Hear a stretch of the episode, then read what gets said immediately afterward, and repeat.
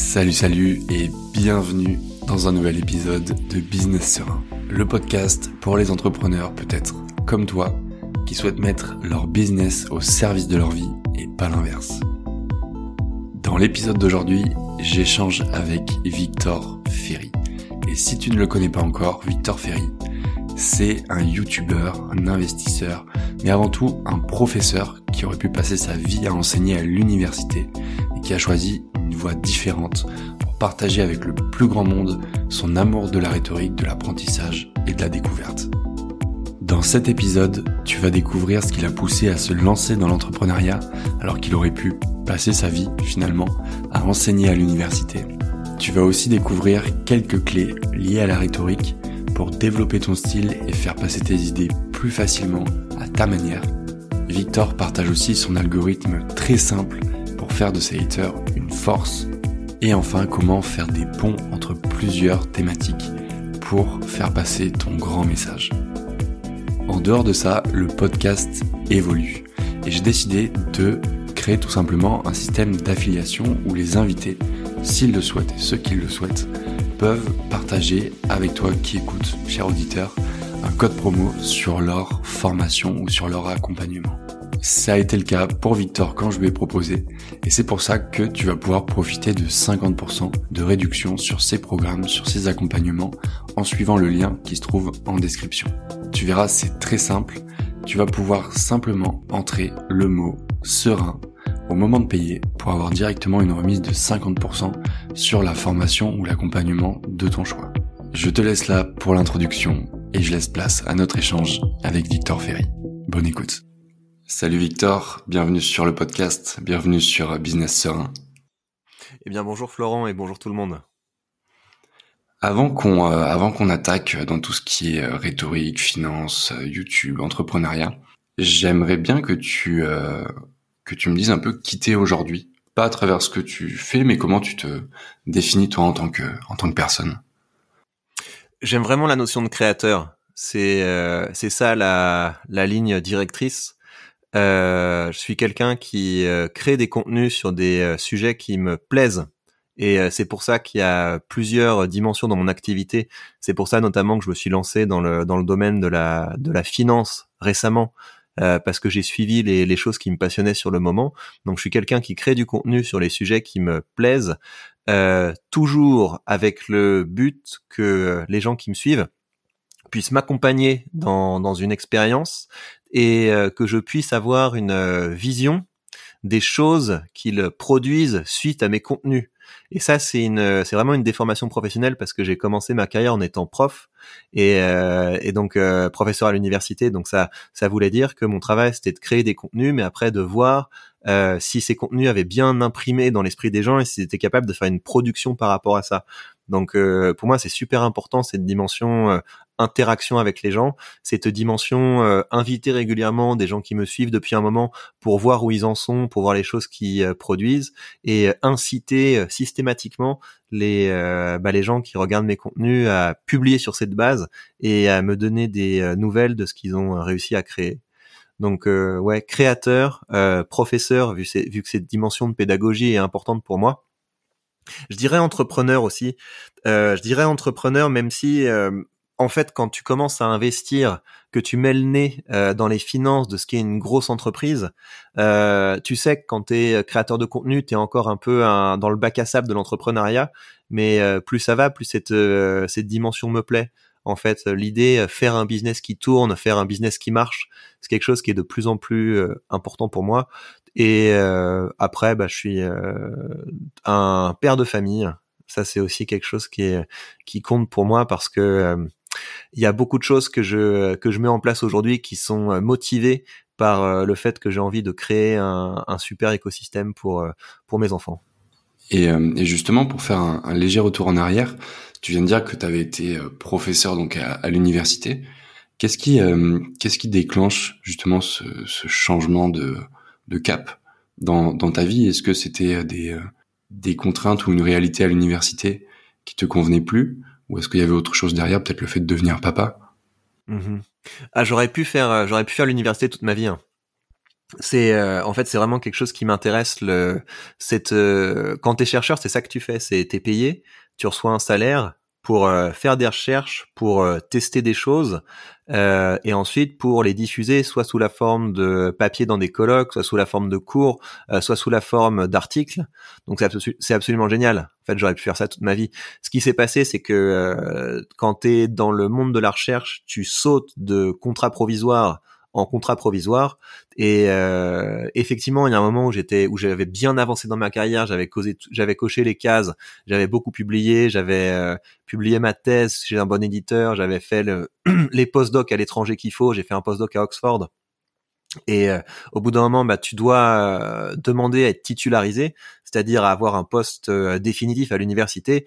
Et là, bah, le, le, système est fait de telle manière qu'il faut toquer à la porte plusieurs fois pour qu'on finisse par l'ouvrir. Et effectivement, le fait que je sois devenu papa, ça m'a poussé à, trouver une manière d'assurer ma subsistance et celle des miens qui dépendent que de moi et euh, qui dépendent pas de, de commission du, du bon vouloir d'autres personnes. Donc c'est ça qui m'a, en fait, donc c'était motivé par le fait de reprendre en main le, bah, mes, euh, mes ressources financières, mais aussi par la volonté de pouvoir faire ce que j'aime tout au long de ma vie. C'était ça l'idée, c'est que euh, j'adorais ce que je faisais à l'université en fait, le, travailler sur la discipline rhétorique, etc. Et le truc, c'est que tu peux pas trouver un boulot dans le domaine de la rhétorique.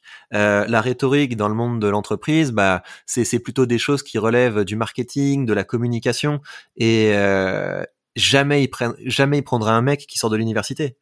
En fait, ils ont ils ont besoin de gens qui qui sont corporate, qui ont ça dans la peau, qui qui sont habitués à ce que c'est qu'une équipe, un process, etc. Et donc je me suis vite rendu compte qu'il n'y avait pas moyen de, de faire ce que j'aimais faire, à savoir euh, créer du contenu euh, efficace, euh, découvrir des nouveaux plans de discours, des nouveaux outils pour mieux s'exprimer, euh, j'aurais pas pu faire ça dans une entreprise. Donc, euh, et je pouvais plus le faire à l'université. Donc, il fallait, il a fallu que je trouve une manière de poursuivre cette cette quête de, de discours efficace en m'auto-finançant. Donc c'est ça qui m'a qui m'a poussé vers le vers l'entrepreneuriat. À la fois des choses qui sont vraiment dans l'évolution d'une vie où au bout d'un moment tu as envie de pouvoir créer un foyer qui marche, mais aussi le fait de pouvoir euh, poursuivre ma passion. Ouais, c'est euh, c'est hyper intéressant cette notion de euh, de rhétorique parce que quand j'ai préparé l'épisode avant de te recevoir là ces derniers jours, j'avais fait un lien justement avec tout ce qui est communication, marketing. Et je me demandais, c'était une de mes prochaines questions, si, si justement ça pouvait avoir un lien. Parce que moi, dans, dans ma vision de, des choses, et j'aimerais avoir ton avis là-dessus euh, juste après, euh, la rhétorique, c'est vraiment euh, l'art l'art d'être éloquent. Ça a d'abord été développé par des discours autour de la Grèce antique, il me semble, donc avec la nécessité de faire passer ses idées pour convaincre. Parfois, c'était des questions de vie ou de mort. Et puis ça s'est petit à petit euh, transvasé dans différentes euh, manières de s'exprimer, à l'écrit aussi. Comment est-ce que tu définis toi aujourd'hui la, la rhétorique? Bah, en fait, la, manière dont tu peux euh, placer la rhétorique par rapport au euh, par rapport au marketing aujourd'hui, c'est que le le marketing c'est une continuation de la du travail rhétorique, mais qui est plus centré sur la data fait, c'est euh, le, le, marketing a, a, continué le travail de la de la rhétorique, mais euh, en, en ayant cet, cet intérêt pour l'A/B testing, par exemple. C'est génial toutes les choses qu'on peut faire, à savoir faire euh, deux versions d'un même discours et puis récolter immédiatement les bah, des, des, métriques quoi qui sont qui sont mesurables pour savoir à, à, quel point ça fonctionne, à quel point c'est efficace. Pour moi, ça c'est le en ce sens le marketing c'est une c'est une évolution de la de la rhétorique. Par contre, il y a un champ de la rhétorique qui est quand même assez absent du, du marketing pour moi. Euh, enfin, un, un, champ du marketing qui est, ouais, c'est ça. C'est que t'as pas, t'as peu de réflexion sur le style. En fait, c'est ça qui est intéressant, c'est que quand tu t'intéresses à la, à la rhétorique, ça veut dire que tu t'intéresses à une discipline qui est très très vieille. Et euh, il y a eu y a eu des traités de rhétorique euh, dans l'Antiquité, il y a eu des traités de rhétorique euh, dans le Haut Moyen Âge, dans le Bas Moyen Âge, à la Renaissance. T'as encore aujourd'hui des, traités qui qui s'écrivent dans cette discipline. Donc, ce qui est intéressant, c'est que ça te montre à quel point tu as eu une variété au cours de l'histoire de styles et, euh, et de manière de, de, manière de formuler les idées. Tu sais, si tu prends des, des styles plutôt modernes, hein, t'as rien à voir entre le style romantique, le style classique, le style baroque. Euh, c'est le style réaliste. C'est des manières très différentes. Et donc euh, l'intérêt de la rhétorique, c'est que ça, ça, te permet de, de prendre conscience du fait qu'il y a un style contemporain qu'on a à peu près tous le même. Et, euh, et c'est pour ça que c'est si difficile de se démarquer, c'est qu'on a on a complètement le nez sur euh, ce qui se passe autour de nous. On baigne dans un on baigne dans un univers de qui a, qui a un certain style, qui a une certaine forme de forme d'expression. Et la rhétorique te permet de prendre un recul, qui te permet d'innover. Donc c'est c'est ça qui est, qui est, très intéressant pour moi avec la rhétorique, c'est que vu que c'est une discipline qui est très très vieille, euh, ça te permet d'avoir plein de ressources euh, pour pouvoir te nourrir. Mais la finalité est la même si tu veux, la, la, finalité est la même que dans le que dans le marketing, c'est que à la fin, es, euh, ton discours ait un impact sur le public et que cet impact ne soit pas juste euh, une idée, que ce soit à la fin une décision. Oui, bien sûr. L'objectif à la fin, c'est quand même d'amener les gens à, à passer à l'action, euh, que ce soit que ce soit moralement ou, ou, physiquement, pour pour changer pour le meilleur, idéalement. Mmh ouais. Comment tu comment tu fais justement pour pour trouver trouver ton style. Parce que euh, aujourd'hui, quand t'es là, je vais prendre notre exemple et l'exemple de la plupart des, des, personnes qui écouteront ce podcast, des entrepreneurs, des freelances, euh, des investisseurs, t'as besoin de te différencier aujourd'hui. Parce qu'il y en a tellement, il y a, il y a tellement d'informations qui nous arrivent au quotidien qu'on a qu'on a besoin d'être différent pour ressortir. Comment est-ce que tu fais justement pour trouver ton style? Ouais, pour moi, il y a deux choses euh, sur lesquelles il faut travailler. Déjà, c'est important de faire une différence entre euh, avoir un style et euh, avoir du style. Donc, si tu veux avoir un style, c'est la c'est la dimension ce que tu mets d'unique dans ce que t'écris. Tu sais, il y a des auteurs, tu les lis, tu sais qui c'est t'es capable un peu de reconnaître, euh, je sais pas moi, du Welbeck, du euh, de, de reconnaître du Zola, de reconnaître euh, du Victor Hugo, etc. T'as des gens qui ont mis leurs propres pattes dans dans leurs écrits. Donc ça, c'est une dimension. Et, et ces dimensions, on va on va revenir sur la manière dont on la cultive. Mais donc avoir un style, c'est différent d'avoir du style.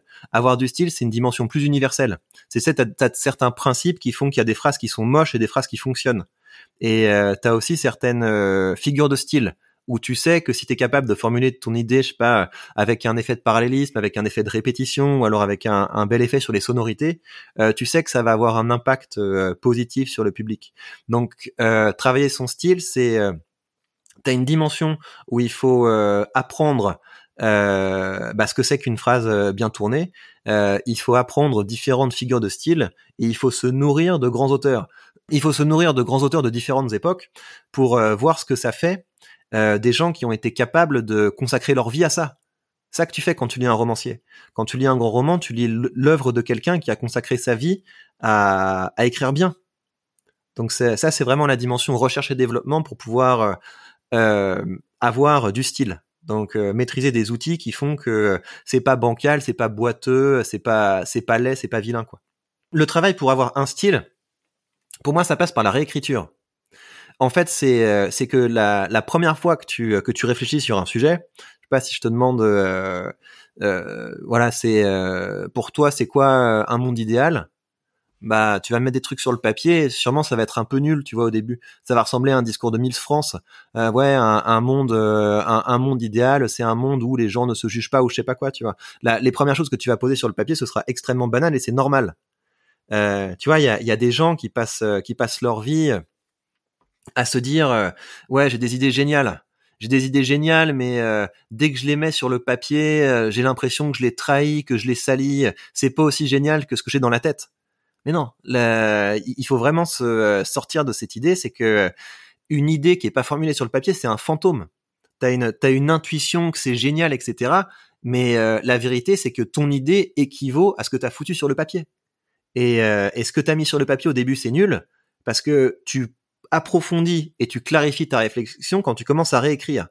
Donc pour moi c'est ça. C'est au début tu vas mettre des trucs un peu nuls et euh, voilà il faut oser affronter ça. Il faut oser affronter que la première fois que tu couches tes idées sur le papier c'est un peu bateau, c'est un peu léger, c'est un peu commun. Et euh, ce que tu vas faire c'est qu'ensuite tu vas mettre la pression sur chacun des mots. Tu vas te demander mais qu'est-ce que tu fous là toi en fait? Qu'est-ce que c'est que ce mot? Euh, Est-ce que c'est vraiment ce que j'ai envie de dire? Est-ce qu'il n'y a pas dans mon expérience une expression qui correspondrait mieux à ce que j'ai envie de dire. Et donc en, faisant ce va-et-vient entre ce qu'on a écrit et ce qu'on a envie de dire, notre expérience, la sensation que certaines formules sont un petit peu bateau, etc. Eh ben on va commencer à écrire quelque chose euh, d'un peu plus nous.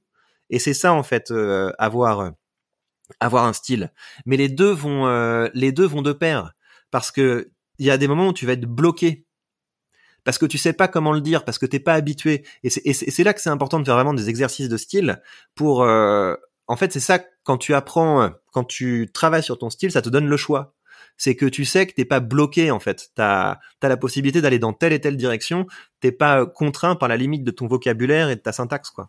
Ouais, c'est hyper intéressant et je pense qu'on peut même faire un parallèle avec euh, avec la, la, création de contenu en général ou dans n'importe quelle discipline que, que ce soit. En fait, à partir du moment où tu commences quelque chose, il va falloir que tu reviennes plusieurs fois, encore et encore dans le temps, que justement ça s'améliore et que à la fin tu finisses par être satisfait. Je sais pas parce qu'on est rarement satisfait, on est rarement objectif de ce qu'on fait, mais euh, au moins reconnu comme une personne qui pèse dans ce domaine ou qui, euh, qui a son mot à dire du moins. Ouais, en fait, peser dans un domaine, c'est que les gens ont l'impression d'être confrontés à de la pensée de première main. Et euh, les gens ont l'impression d'être confrontés à de la pensée de première main quand tu as fait euh, un travail sur le style. C'est pour ça que le style est important. Parce que euh, tu te différencies pas par tes idées. Tu te différencies par le fait que tu as été capable de formuler tes idées d'une manière qui est qui est originale. Et donc pour moi, c'est ça ce que te permet de faire la rhétorique, c'est que la la rhétorique c'est une discipline dans laquelle tu as plein d'exercices qui sont consacrés à ça. Et, euh, et donc quand t'as le nez sur le marketing, sur la collecte de data, etc., bah voilà, t'es capable de te dire ouais, cette formulation est, est, plus efficace que cette formulation, etc. Mais à la fin, tes formulations sont toutes pourries par rapport à ce que c'est qu'une que quelqu'un qui a vraiment travaillé son style. Donc la, la rhétorique, c'est vraiment faire une pause dans, euh, dans l'urgence de j'ai envie de faire passer mon idée maintenant tout de suite pour euh, déployer ses ailes d'orateur. Et est-ce que euh, est-ce que finalement dans un là dans notre monde où où le, le temps est en train de devenir avec l'attention la ressource la plus précieuse, savoir capter l'attention des gens grâce à son style et à la rhétorique, c'est pas quelque chose qui va devenir essentiel. Ouais, ça, j'en suis convaincu. Euh, j'en suis convaincu et c'est quelque chose, je, je l'expérimente souvent, c'est que quand tu vois que les gens commencent à te citer, c'est que t'as, c'est que t'as gagné. Et euh, pourquoi les gens te citent? Les gens te citent parce que euh, avec euh, certaines de tes idées, t'as été capable de rompre la routine de la communication habituelle.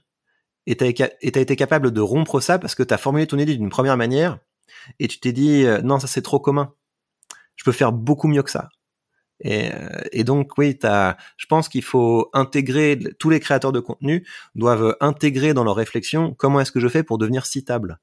Et la rhétorique donne des outils. Hein. Euh, tu peux te demander, tiens, comment est-ce que je peux créer un aphorisme euh, Comment est-ce que je peux créer une belle, une belle figure de style Donc, tu pars de tes idées, et puis après, la rhétorique te donne tout un tas d'outils, de, petits véhicules dans lesquels tu peux ranger tes idées pour qu'elles aillent se, garer dans l'esprit du public. On va, euh, on va tranquillement passer sur, euh, sur la partie YouTube, qui est aujourd'hui dans, ton quotidien et ton activité un, pilier, si ce n'est le pilier de, euh, de ce que tu fais. Pourquoi tu as choisi YouTube? Parce que c'était, je trouvais ça cool. En fait, au début, c'était ça, ça l'impulsion de départ, c'est que c'était une, une plateforme sur, sur laquelle j'aimais consommer du contenu. C'est une plateforme qui me, qui me faisait rêver et qui offre la possibilité de faire du discours. C'est ça qui est intéressant c'est que euh, tu peux vraiment faire quelque chose qui ressemble à un petit cours ou à une petite conférence et tu sais que les gens vont t'accorder une, euh, une certaine gamme d'attention. Je trouve ça assez dramatique, moi, les les euh, les gens qui percent dans des formats qui sont très étriqués. Tu vois, effectivement, ça donne des, ça, ça, demande des compétences de faire de faire un bon TikTok, de faire un bon Reels, etc. Mais t'as percé sur TikTok parce qu'au bout d'un moment, parce qu'au début il y avait peu de gens qui publiaient dessus, parce que l'algorithme euh, a poussé, poussé, poussé les contenus pour les montrer à un maximum de gens, mais euh, ce faisant, t'as pas développé les euh, les capacités qui permettent de faire du vrai bon contenu. Et, et le vrai bon contenu, il est long, il est profond, il est structuré, il est, il passe par des techniques pour instaurer une tension, pour des choses qui relèvent plus de de l'écriture de scénario ou de l'écriture de roman que euh, voilà une, une petite prise de parole qui est, qui est une espèce de petit bonbon qu'on consomme et après ça ne nous a pas apporté grand chose. Donc euh, j'aime bien ça de, dans YouTube. C'est du contenu qui te qui te pousse à la réflexion aussi. Qui ou quand tu, quand tu en sors. Moi je sais que tu vois je me faisais la réflexion tout à l'heure. Euh, tes vidéos, je suis incapable de les regarder après 17 heures. Mhm. Parce que c'est des vidéos où je sais que je dois avoir un minimum de présence et d'esprit et de ressources pour vraiment en tirer quelque chose.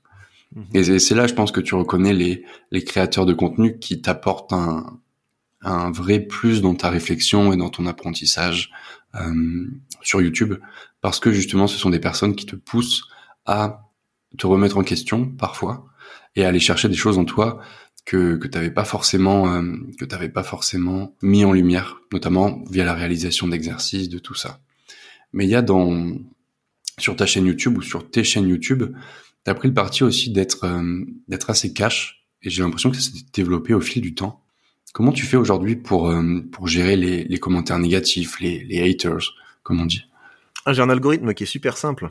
C'est c'est soit je m'en fous, soit j'exploite c'est euh, c'est ça. Si je sens que je vais rien pouvoir en faire, etc., euh, je supprime, je bloque parce que j'ai pas envie d'avoir euh, autour de moi une, une grappe de gens mal intentionnés. Il y a, il y a suffisamment de gens cool qui aiment ce qu'on fait, etc. pour pas se, pour pas se taper une, une caravane de blaireaux.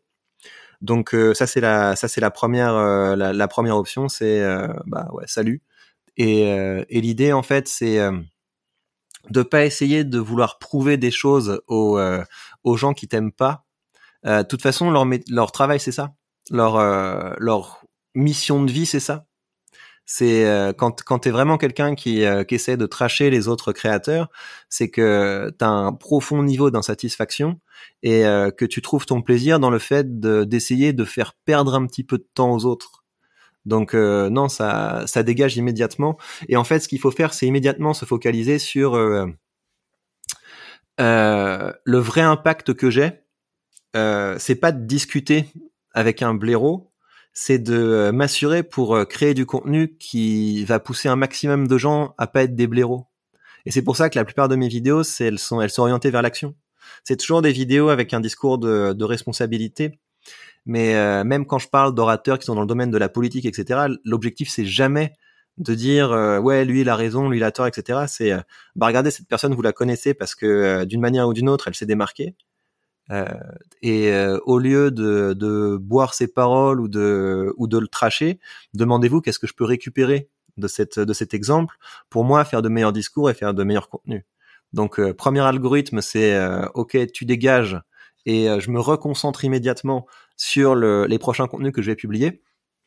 L'autre chose que je peux faire, c'est euh, pas répondre euh, à l'individu qui a, qui a laissé un mauvais commentaire, mais euh, créer un contenu en fait du type ouais j'ai reçu tel commentaire voilà comment enfin voilà ce que voilà ce qu'on peut en dire en fait. Utiliser les les attaques pour créer du contenu qui marche parce que les gens sont attirés par le drama et le clash et, euh, et ça te permet de renforcer tes, euh, tes positions et euh, d'éteindre en fait finalement les certaines certaines critiques. Et c'est quelque chose qui est assez important en fait pour se construire une une pensée qui est solide. de toute façon, en fait, il y a, y a, toujours des gens qui, il y a toujours des gens qui n'aimeront pas ce que tu fais, qui n'aimeront pas ce que tu dis, etc. Ton rôle, euh, c'est pas de les convaincre. Ton rôle, c'est d'assumer en fait, la, en fait, c'est ça le point. C'est, euh, on te dit, euh, je sais pas quoi, euh, tu cherches à faire du putaclic, etc. Et toi, tu vas faire un contenu. Pourquoi vous devriez tous faire du putaclic? Tu vois C'est pas, non, non, je fais pas du putaclic, c'est pas vrai, etc. C'est, si tu fais des choses, en fait, si tu as pris le temps de réfléchir à, ta vision, à tes grands principes, etc. Les choses que tu fais, elles reposent sur des principes. Et, et donc, une critique, c'est quelqu'un qui a pas les mêmes principes que toi, je t'en fous. T'en profites pour expliquer pourquoi les choix que tu as faits, c'est pas le fruit d'une mauvaise inclinaison de ton caractère, c'est euh, le fruit d'une œuvre qui est euh, pensée.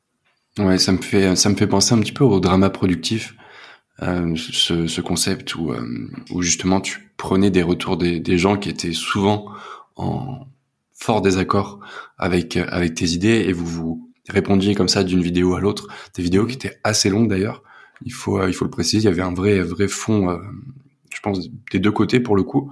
Et c'était un, concept vraiment. Euh, alors je sais pas si c'était nouveau sur YouTube, mais, mais en tout cas sur le YouTube français, jamais, jamais encore vu ça. Ouais.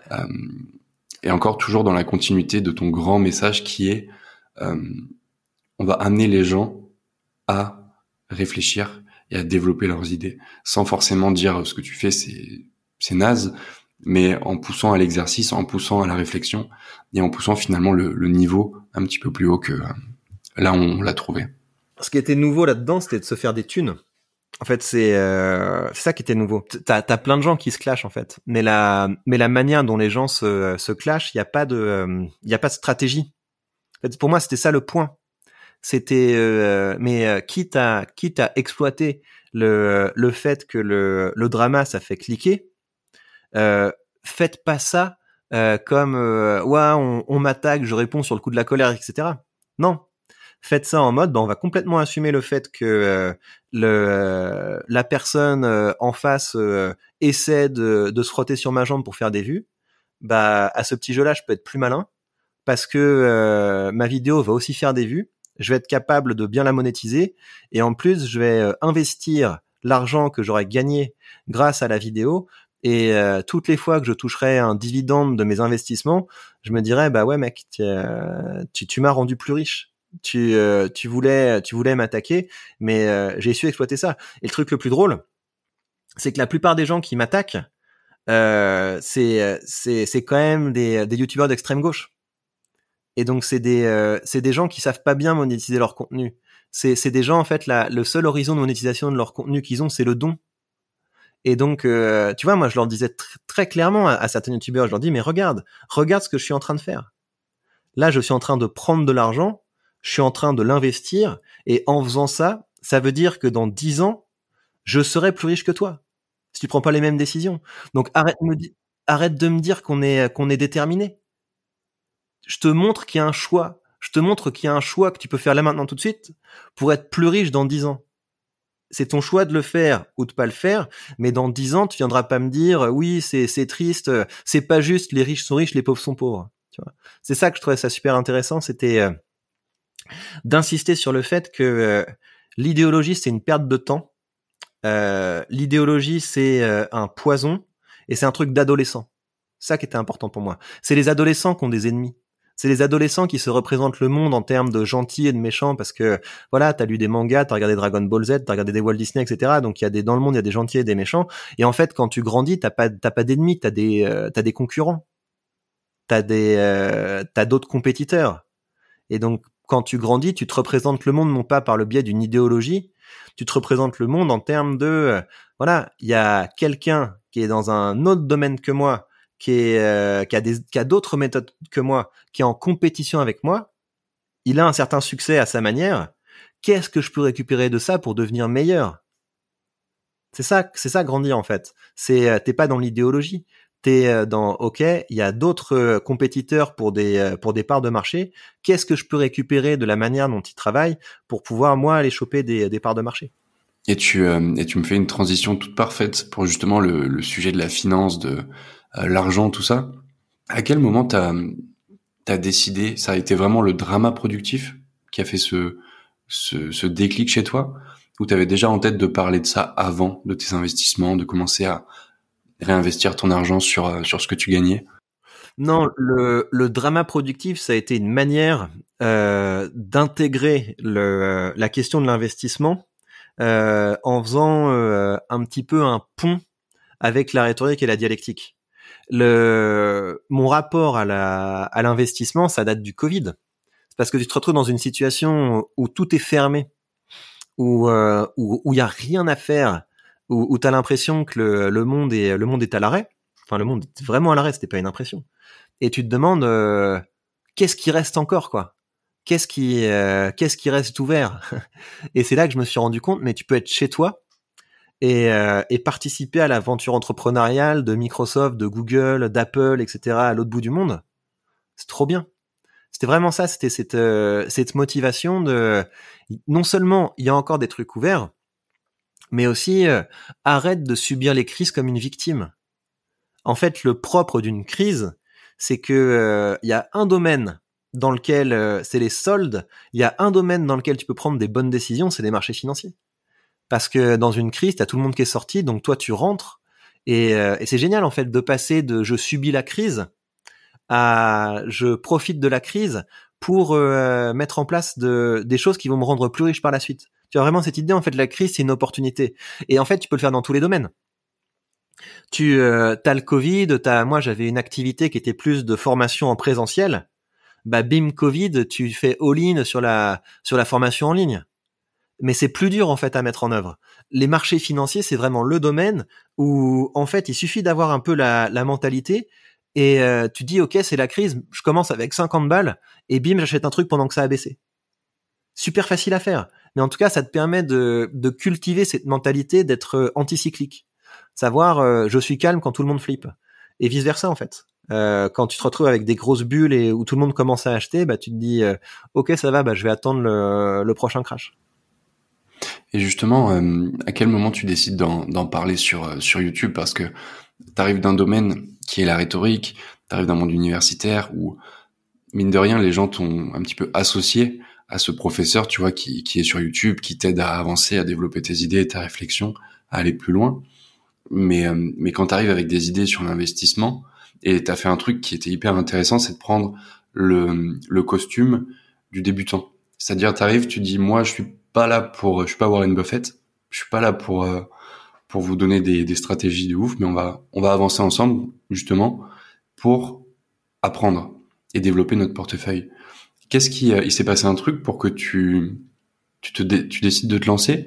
En fait, c'est, c'est vraiment le, des fois, il faut regarder euh, sur quoi tu consacres ton temps.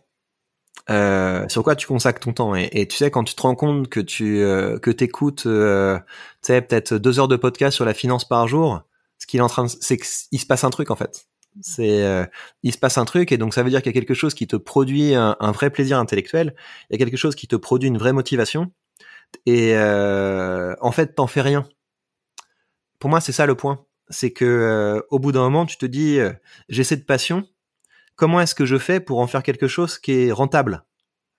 Et ça qui est génial en fait, c'est qu'avec la création de contenu, tu peux euh, faire euh, quelque chose de rentable euh, en parlant de ta passion. L'autre chose en fait qui était intéressante pour moi dans cette expérience, c'est que ça m'a permis de tester un, type de format qui est complètement différent, à savoir le format sans aucune préparation. Parce que la, en fait, la, valeur ajoutée de ma première chaîne, la, chaîne de rhétorique, c'est que c'est des c'est des formats où j'écris tout et où je passe beaucoup de temps en fait à faire de à faire de bonnes formulations, ensuite euh, à l'interpréter, ensuite à faire un beau montage. Donc c'est je veux que ce soit nickel. Et le truc c'est que prendre l'habitude d'écrire régulièrement, prendre l'habitude de démêler sa pensée, de la de bien l'organiser, en fait, c'est euh, ça te permet d'être super bon en impro. Qui est chouette c'est que ça, ça me permet vraiment d'expérimenter ce, truc, c'est que maintenant, c'est possible, sans aucune préparation pour moi, d'allumer la caméra, de, euh, de faire un contenu, et 30 euh, minutes après, c'est en ligne. C'est génial. Donc ça veut dire que cette expérience sur la, sur la finance, c'est quelque chose qui me permet de tester des idées que j'avais sur la, sur la rhétorique et sur la création de contenu. En fait, l'autre lien que tu as, c'est que si tu veux, le, euh, la chaîne principale c'est euh, vraiment euh, acquisition de connaissances.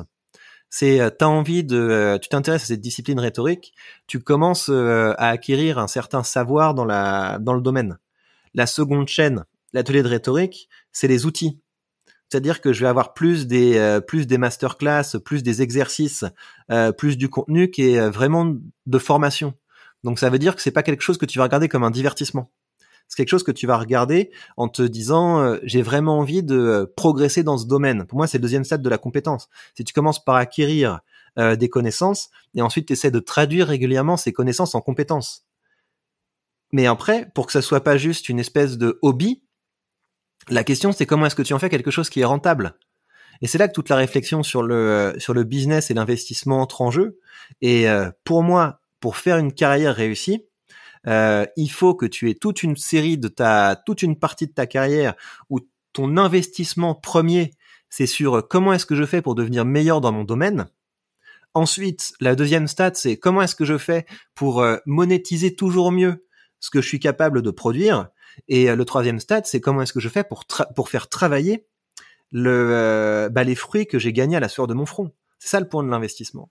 Ouais, c'est hyper intéressant parce que ça fait une suite logique qui au final euh, qui au final arrive à, à servir tes, tes intérêts. Et il y a un truc que tu viens de dire qui est justement transformer ces, euh, ces connaissances euh, en compétences. Et je trouve, je trouve ça vraiment pertinent parce que euh, souvent, tu sais, quand tu lis des bouquins où tu suis, t'es tenté de suivre des formations, certaines que tu ne finiras jamais. Euh, sur le moment, c'est intéressant parce que ça te percute, ça amène de la fraîcheur à, à tes idées, à ton cerveau.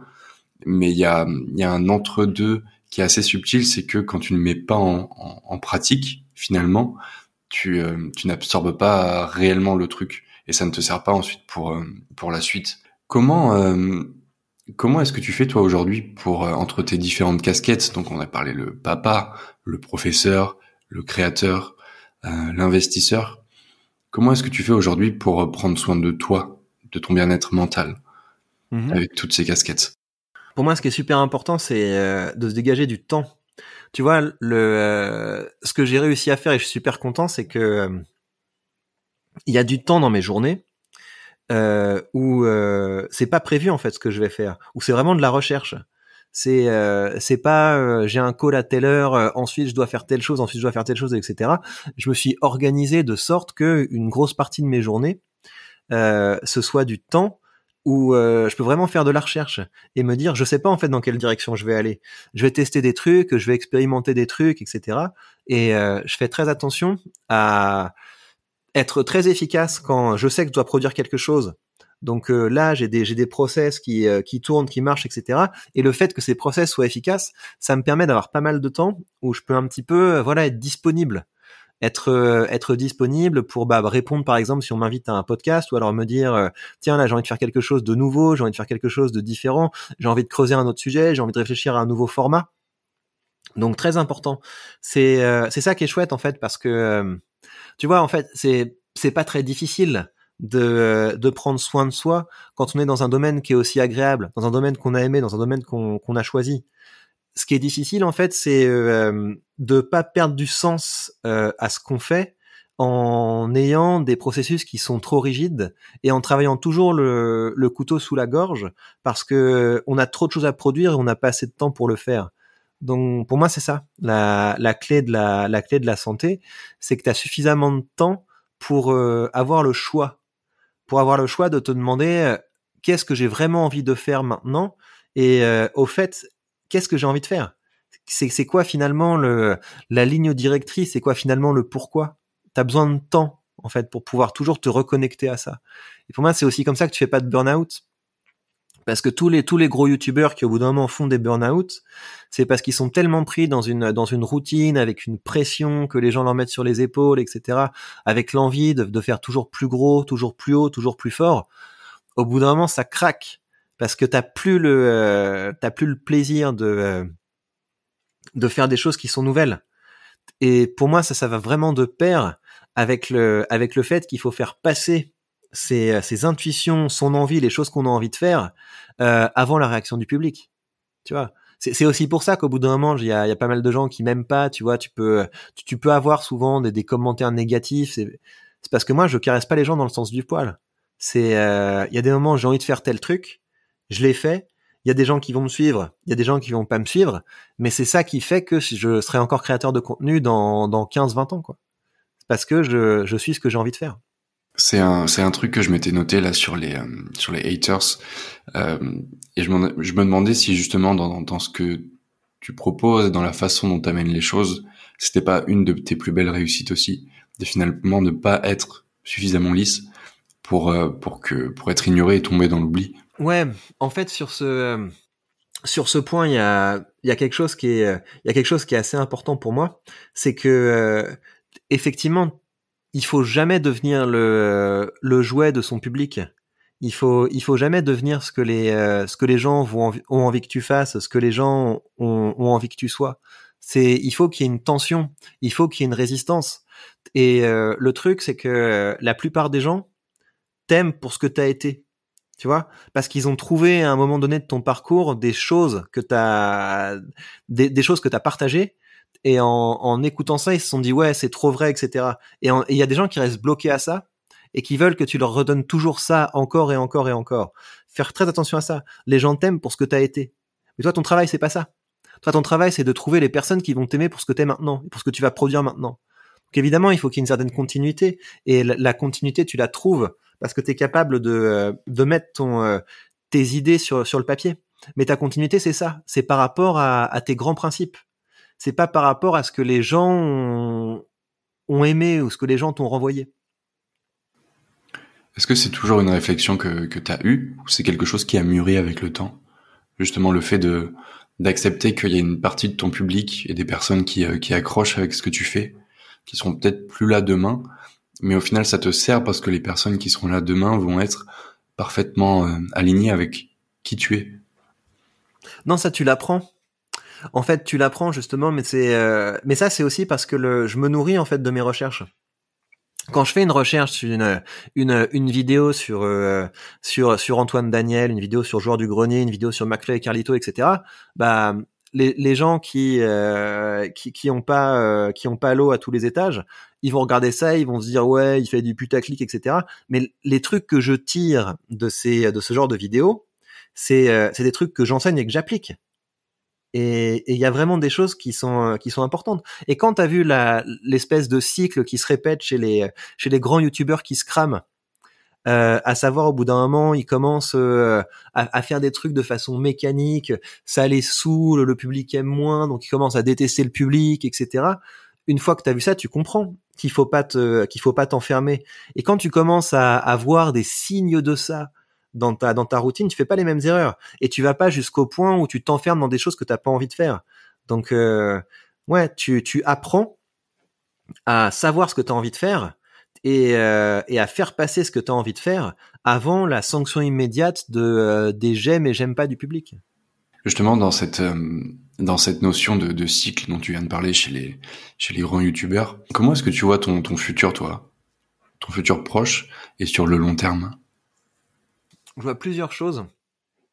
En fait, les euh, j'aime bien avoir des nouveaux relais de croissance, tu sais. Et la la chaîne euh, la chaîne business, elle a une croissance qui me plaît beaucoup.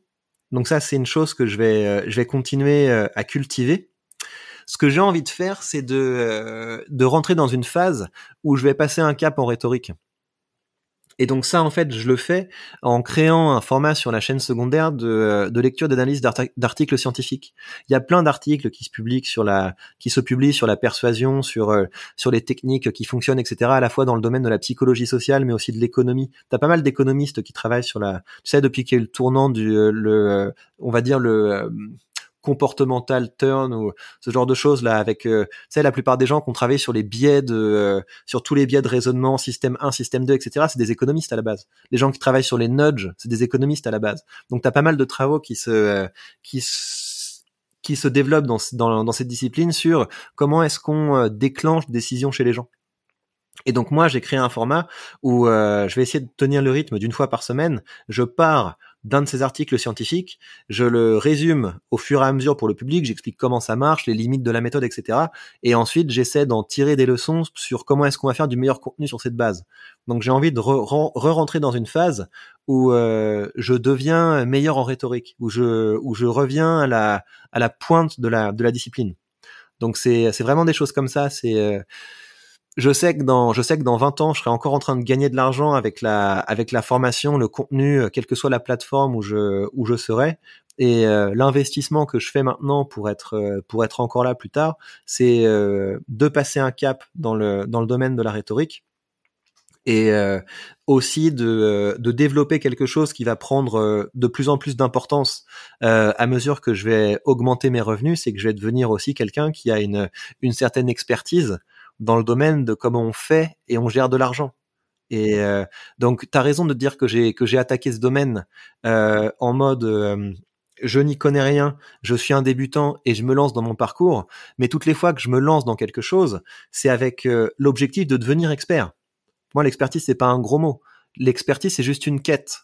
Et, et tu rejoins cette et tu t'embarques dans cette quête de l'expertise en pratiquant et euh, en, en essayant de consommer du, du contenu utile. Donc c'est euh, c'est vers ça que je vais aller. Il y a une dernière chose qui me plaît de plus en plus, c'est les euh, c'est la co-création. C'est quelque chose que j'aime vraiment bien. Donc j'ai deux formats en ce moment en duo dans le domaine de la finance. Donc j'ai un podcast avec un avec un quelqu'un qui s'appelle Xavier Delmas, qui est, euh, qui est créateur de contenu sur la chaîne Zone Bourse et qui est euh, un ancien trader. Le podcast s'appelle Chercheur de valeur. C'est super cool de co-créer ça. J'ai aussi un format sur ma chaîne business avec Félix, qui est euh, un, un, mec dans le dans la gestion et le développement de business et donc on a on a une un live ensemble et je, je voudrais créer une émission euh, un petit peu dans la même veine mais euh, sur la création de contenu tu sais un genre de live avec un avec un autre créateur de contenu où on se fait une liste de choses qu'on a vu passer et, et, on analyse les phénomènes sous l'angle création de contenu, marketing, etc. Donc c'est quelque chose que j'aime mettre en place parce que le, J'aime beaucoup en fait le, euh, cette idée que tu crées une relation et que tu crées une dynamique euh, avec un avec un interlocuteur. Ça fait du ça fait du contenu qui est facile à faire, qui est très agréable euh, à, à, produire et à regarder. Donc c'est une cette dimension de sans, tu sais construire construire des relations dans le autour de la création. C'est quelque chose qui me qui me motive en ce moment. Et euh, j'ai l'impression qu'on pourrait même rajouter le, la formation que tu as sortie avec euh, Antoine BM, justement sur où tu donnes des clés pour euh, pour réussir sur YouTube. Ça s'appelle YouTube Odyssée. Ça aussi, ça fait partie du de la co-création et, et, je rebondis là-dessus parce que je c'est vrai que quand tu travailles en collaboration ou quand tu es sur un projet et que d'autres personnes autour de toi peuvent être sur des projets différents, mais se nourrir de la réflexion et de simples conversations euh, bateaux que tu vas avoir, ça peut être aussi un moyen, un moteur extrêmement puissant pour euh, débloquer des choses euh, dans le cerveau et, et, justement aller chercher de meilleurs résultats. Mmh. Ouais. J'ai une, j'ai une dernière question pour toi. À ton avis, c'est quoi la chose la plus mal interprétée sur la rhétorique? Bah, il y en a beaucoup en fait. Il y en a, il a beaucoup. C'est pour ça que je cherche la, c'est celle que je pourrais dire la, la pire.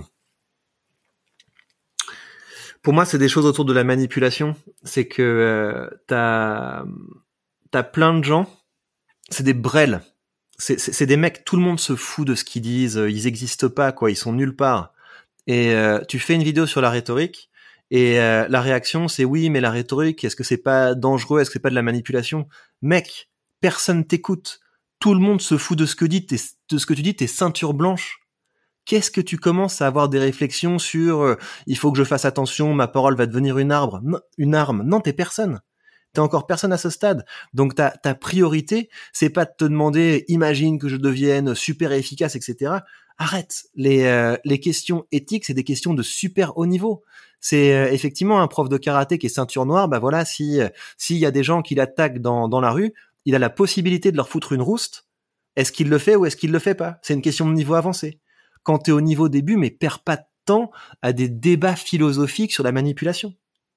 Tu commences par te former, tu commences par essayer de faire du bon discours, tu commences à, te former pour faire du discours qui marche, et au fur et à mesure, bah, peut-être que tu vas avoir un peu plus d'importance. Et là, oui, quand tu vas prendre la parole, il y aura des enjeux éthiques, mais euh, commencez pas par ça quoi. Il y a tellement de gens qui se qui se pignolent sur des euh, sur, sur des sur des concepts euh, philosophiques etc et, et c'est des gens bah voilà dans dix ans ils seront toujours en train de se poser les mêmes questions et ils seront toujours pas connus.